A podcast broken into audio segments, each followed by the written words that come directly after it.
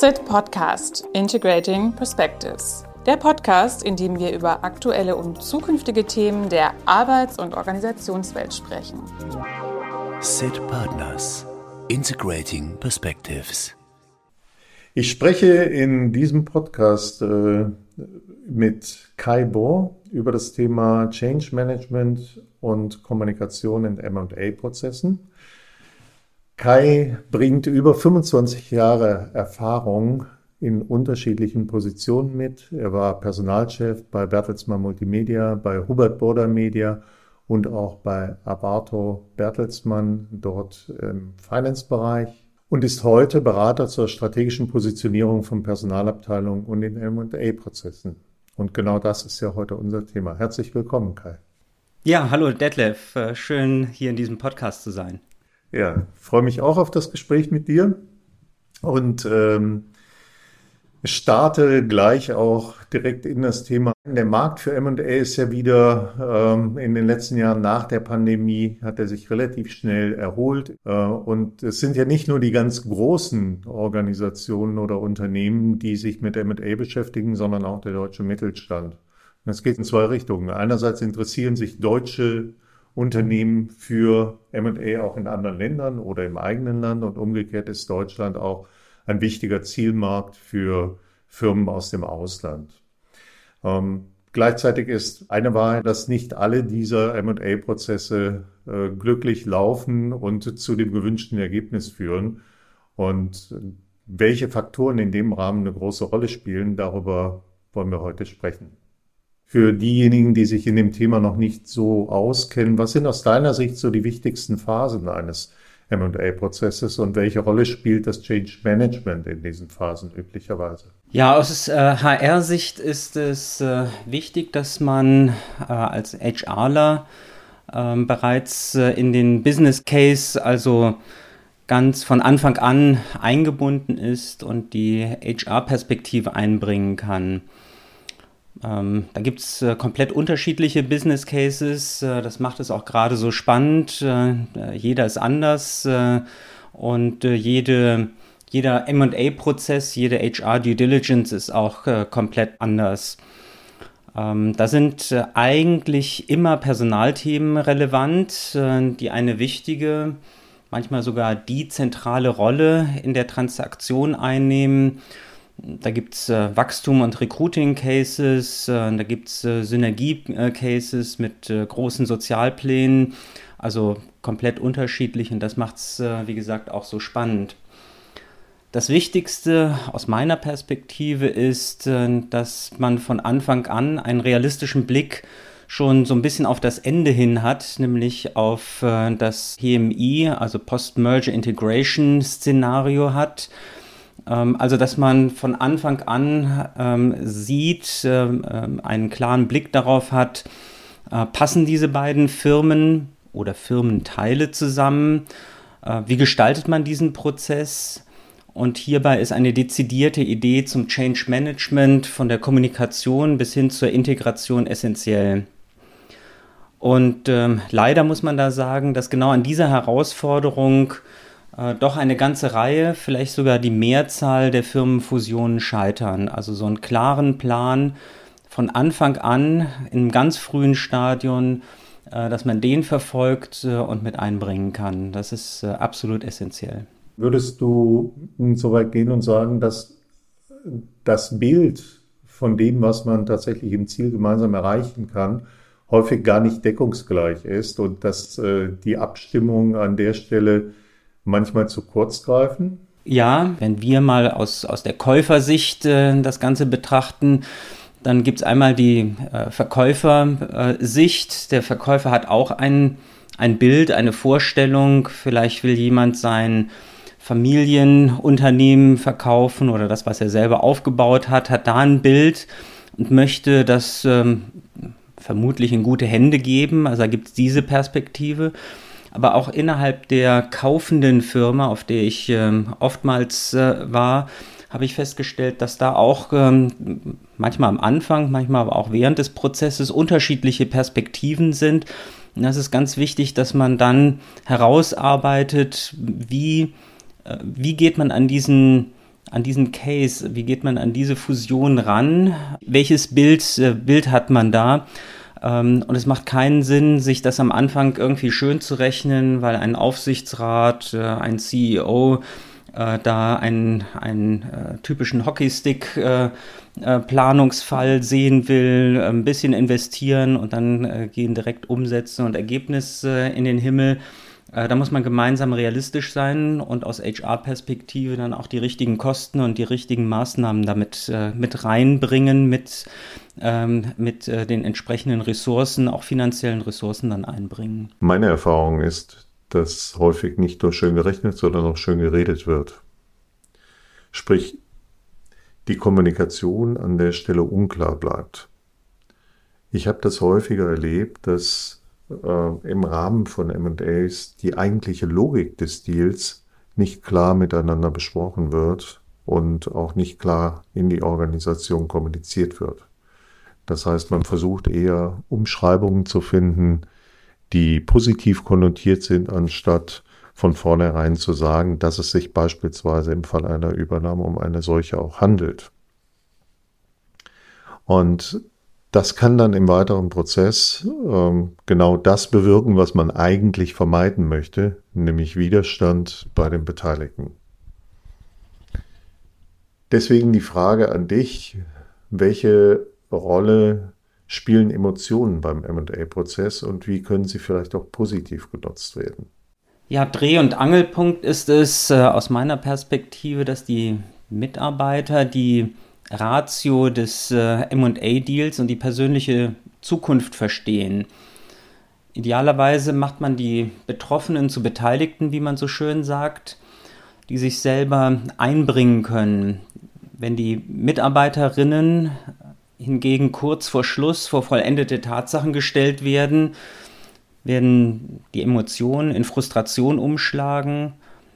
Positiv wird aufgenommen, wenn die Mitarbeitenden mitgenommen werden und sich idealerweise einbringen können. Das kann auf unterschiedlichen Ebenen ganz unterschiedlich aussehen, aber ähm, einfach so Knall auf Fall, eine Kommunikation, ähm, eine, eine, äh, ein Townhall-Meeting äh, alleine, das wird nicht funktionieren.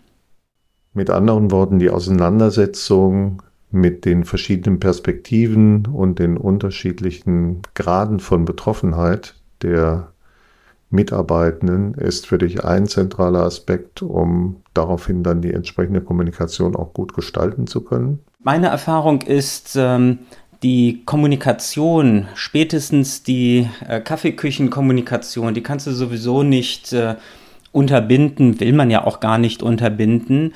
Und dann lieber das äh, in Workshops, Townhalls, in Café, World Café Formaten begleiten, dass man diese Fragen dann, die den Mitarbeitern auf, ähm, auf der Seele brennen, dass man die dann auch gemeinsam besprechen kann. Das ähm, macht keinen Sinn, das irgendwie diplomatisch, feingeschliffen, rhetorisch schön in QA-Sessions äh, abzuarbeiten und dann zu hoffen, dass die Fragen nicht kommen oder dass die nur ganz seicht gestellt werden. Diese Art von, von Workshops äh, halte ich, äh, halte ich für ganz wichtig. Und dann kann das auch in eine positive Emotion, in, ein, in, ein, in eine gute Energie hineinfließen, wenn die Mitarbeiter merken, Mensch, da kann ich etwas einbringen, ich kann was einbringen und ähm, äh, für mich ist da auch etwas drin, was das auch immer sein mag. Wie sieht es aus deiner Sicht mit anderen Faktoren aus, die für das Gelingen wichtig sind? Also nehmen wir das Thema interkulturelle Kompetenz oder auch Führungskompetenzen. Wie wichtig ist es aus deiner Sicht, genau auch auf solche Aspekte zu achten, damit der Prozess gelingen kann? Das ist eine spannende Frage. Ich finde, jedes Land, jede Region, jede Firma haben ihre eigene Kultur. Und die Herausforderungen werden nicht kleiner, wenn die Unterschiede kleiner sind.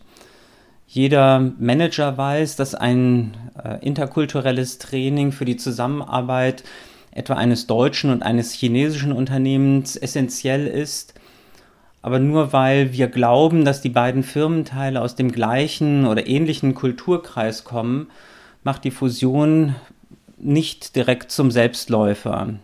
Eigentlich ist es genau das Gegenteil. Anfangs glaubt man vielleicht sogar, da man ein ähnliches Produkt erstellt, dass auch die Kultur ähnlich sei.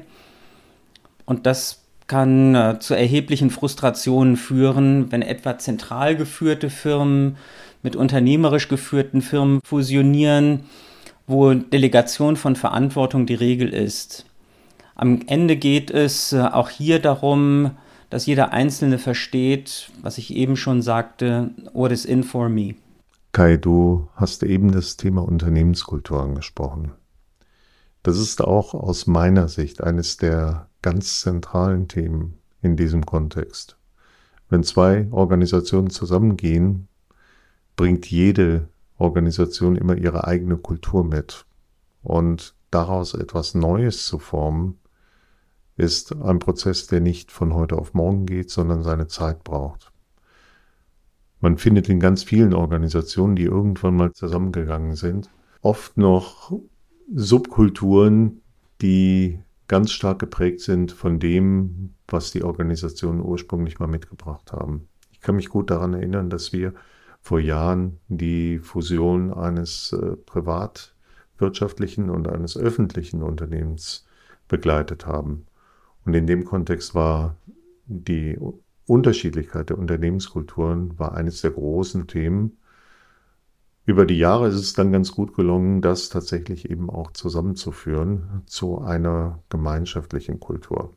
Jetzt kann man Kulturen ja auch vorher bestimmen und in sehr vielen Prozessen findet das im Rahmen einer Due Diligence auch statt. Welche Erfahrungen hast du gerade mit dem Thema Kultur und Cultural Due Diligence gemacht? Also zunächst geht es natürlich darum, äh, dass man klären muss, wer zusammenarbeiten sollte oder muss. Es gibt ja auch die Möglichkeit, dass äh, Firmenteile weiterhin autonom arbeiten.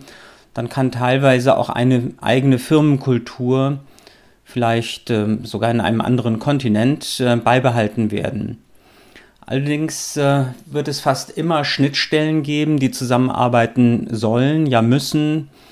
Ich denke da an Corporate Center, äh, Forschung und Entwicklung, bestimmte Führungskräfte und so weiter. Hier kann es helfen, wenn man im Rahmen von Workshops klare Transparenz, zum Beispiel im Hinblick auf Führungstools oder Führungsleitbilder und Erwartungshaltungen äh, herstellt. Und ähm, das ist äh, nicht nur äh, das Thema kulturelle Due Diligence, ähm, die ich jetzt schon angerissen habe, sondern da geht es auch um äh, eine Due Diligence in Richtung, und das wird meines, äh, meines Erachtens immer wichtiger, äh, Nachhaltigkeit, äh, Corporate Social Responsibility aber auch Compliance. Ähm, das sind äh, Themen, die früher vielleicht nicht so eine zentrale Rolle gespielt haben, aber äh, gerade Compliance äh, haben wir in den letzten Jahren immer wieder ganz dezidiert ähm, geprüft, prüfen müssen, weil es da auch wieder ganz große Unterschiede gibt. das gleiche gilt für das ganze Thema Nachhaltigkeit genauso. Lass uns vielleicht noch mal kurz auf das Thema Identität kommen. Wie wichtig ist es aus deiner Sicht, dass es tatsächlich eine gemeinsame Identität gibt, die aus einer Fusion hervorgeht? Oder kannst du dir vorstellen, beziehungsweise kennst du Beispiele, dass die Identitäten der Organisationen weiter bestehen bleiben und die Zusammenarbeit und das Miteinander trotzdem sehr gut funktionieren können? Mitarbeiterinnen wollen heute mehr denn je den tieferen Sinn ihrer Arbeit verstehen, den, was wir auf Neudeutsch äh, den Sense of Purpose äh, nennen. Diesen gilt es für das neue Unternehmen herauszuarbeiten und den Mitarbeitenden zu vermitteln. Wenn ich meine neue Unternehmen, ist das äh, nicht nur zwangsläufig das Kaufende, ähm, meistens auch nicht das Verkaufende, sondern meistens, gerade bei mittelständischen Unternehmen, entsteht ja ein, ein, ein, eine neue Firma äh, und äh, da gilt es, das äh, genau äh, herauszuarbeiten. Wenn die Mitarbeiterinnen diesen Sense of Purpose Freunden Familien, Nachbarn stolz kommunizieren können, hat man eine neue Identität, ähm, vielleicht auch nur für den übernommenen kleineren Firmenteil geschaffen und äh, der ist dann auch gut kommuniziert, äh, weil die Mitarbeiter das auch entsprechend kommunizieren können. Der Weg ist lang und kann steinig werden. Wenn man sich hier zuerst nach dem Firmenkauf Gedanken macht, ähm, dann wird es, ja, dann kann es richtig kompliziert werden und richtig steinig werden. Also wenn ich dich richtig verstehe, dann ist dein Blick darauf, dass diese gemeinsame Identität und der Purpose ein ganz zentrales Mittel sind, um die Identifikation und auch die Tragfähigkeit eines solchen Zusammengehens zu fördern, beziehungsweise dafür zu sorgen, dass äh, ein kraftvolles Miteinander entsteht.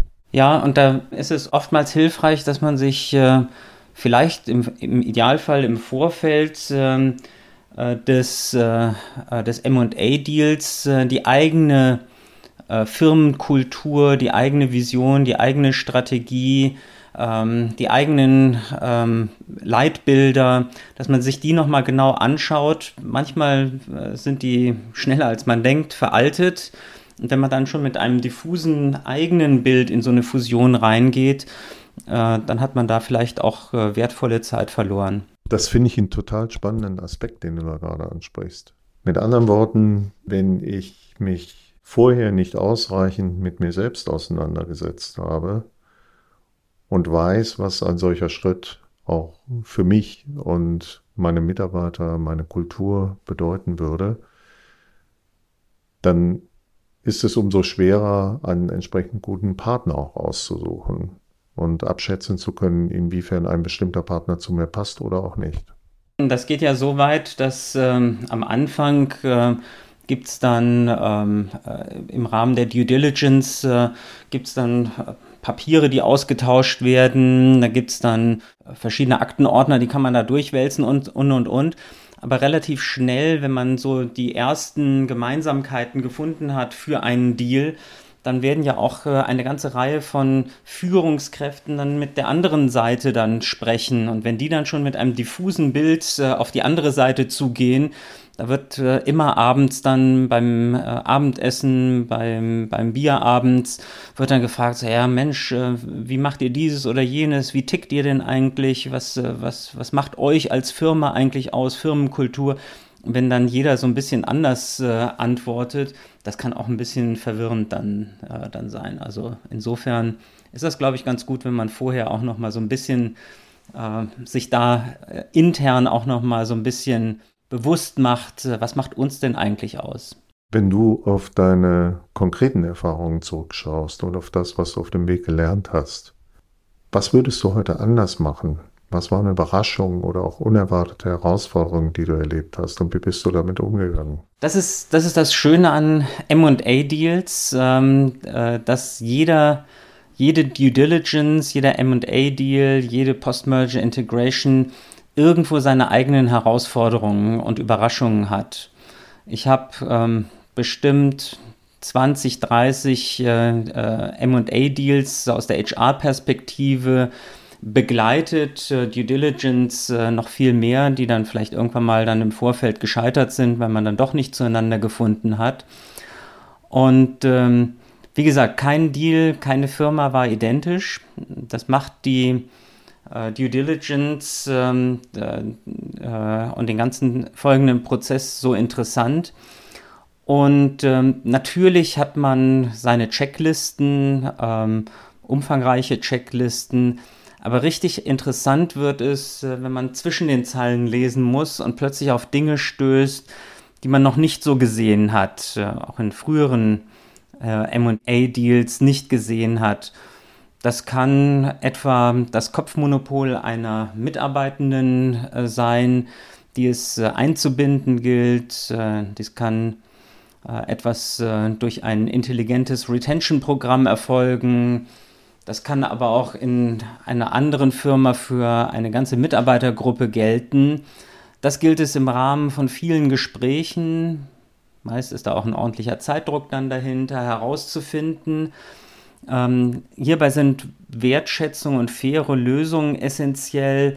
Und äh, hier dieses Fingerspitzengefühl dann auch unter dem besagten Zeitdruck, der meistens besteht, äh, das beizubehalten, eine gute Atmosphäre mit der anderen Firma, mit den anderen Führungskräften äh, aufrechtzuerhalten, eine klare Kommunikation äh, und äh, das große Ganze dann, dann ähm, ja, im Blick zu behalten, obwohl man im Hintergrund Checklisten laufen lässt, aber die dann zur, ja, im Zweifelsfalle die Checklisten auch vielleicht mal abkürzt ähm, und die richtigen Dinge zu finden, äh, die speziellen Dinge zu finden. Das würde ich heute anders machen äh, als vielleicht am Anfang, so bei den ersten Due Diligences. Da habe ich äh, doch sehr ja, sklavisch so Checklisten abgearbeitet und das große Ganze vielleicht manchmal dann außer Acht gelassen.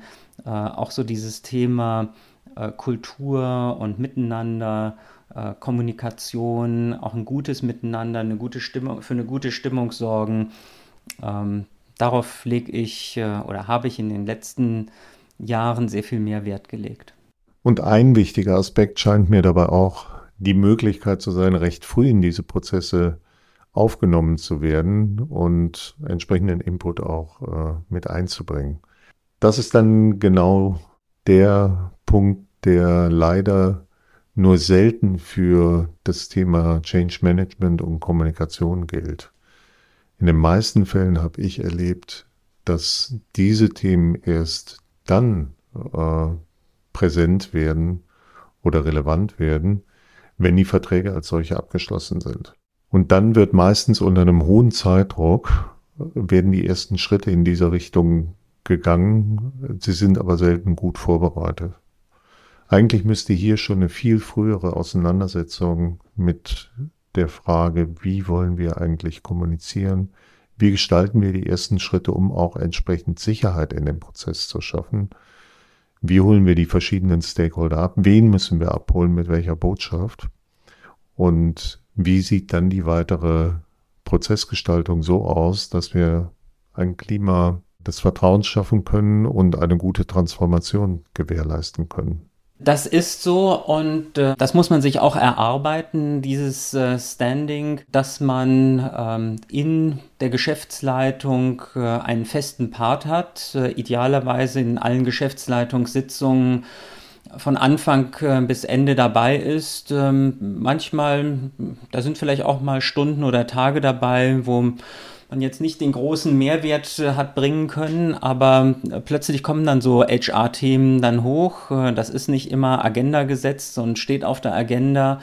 Und dann ist es wichtig, dass man da von Anfang an die Perspektive mit eingebracht hat und nicht das Business, das gerne einen Deal umsetzen möchte, in Anführungszeichen dann diesen Deal schön rechnet und äh, die HRler dann hinten drauf äh, dann irgendwie feststellen, so, hm, äh, die Timeline, die Kommunikation, äh, die Kosten, äh, die äh, Recruiting-Ziele und und und, dass die total unrealistisch sind. Da tut sich das Business keinen Gefallen und die HRler sind dann diejenigen, die das dann irgendwie ausbaden müssen und wo es dann hinterher heißt, so, hm, warum macht ihr das nicht eigentlich schneller?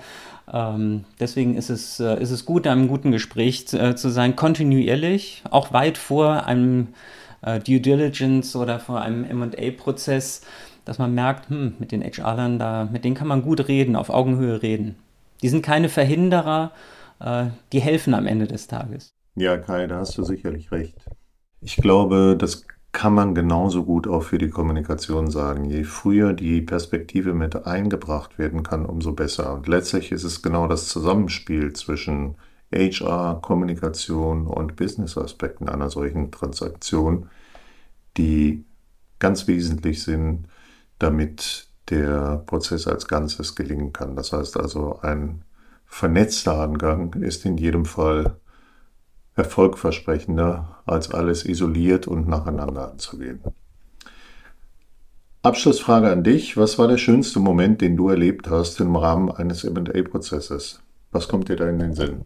spontan in den Sinn kommt, ähm, eine große Due Diligence, äh, die wir in einem südamerikanischen Land äh, durchgeführt haben, äh, wo wir viele, viele äh, intensive Sitzungen hatten, ähm, wo wir mehrmals waren und ähm, wo ich nach dem Deal äh, von dem äh, CEO äh, auf seine private Finca eingeladen worden bin. Das, das fand ich irgendwie, das fand ich irgendwie richtig cool. Ähm, das war, war was Besonderes, das war schön und äh, da habe ich äh, gemerkt, Mensch, äh, der hat uns als Firma, der hat das Produkt und und und, das hat der, fand der richtig gut. Das war eine äh, ein, ein, äh, ein Merger, äh, 51% auf unserer Seite, 49% auf der anderen Seite. Aber der äh, fand den ganzen Prozess fand er irgendwie gut. Der fand äh, uns als Typen auch gut. Äh, das hat Spaß gemacht. Das war richtig toll. Denke ich gerne, gerne zurück und ich muss dem unbedingt mal wieder eine WhatsApp-Nachricht schicken. Ich habe jetzt schon wieder bestimmt ein Jahr von ihm nichts mehr gehört. Ja, ich kann mir gut vorstellen, dass man an ein solches Erlebnis gerne zurückdenkt. Vielen Dank für das spannende Gespräch, lieber Kai, und dir erstmal alles Gute und bis bald. Bis bald. Ja, hat Spaß gemacht. Das war eine Folge der Reihe SIT Practices. Und falls du den SIT Podcast noch nicht abonniert hast, mach es am besten jetzt. SIT Partners Integrating Perspectives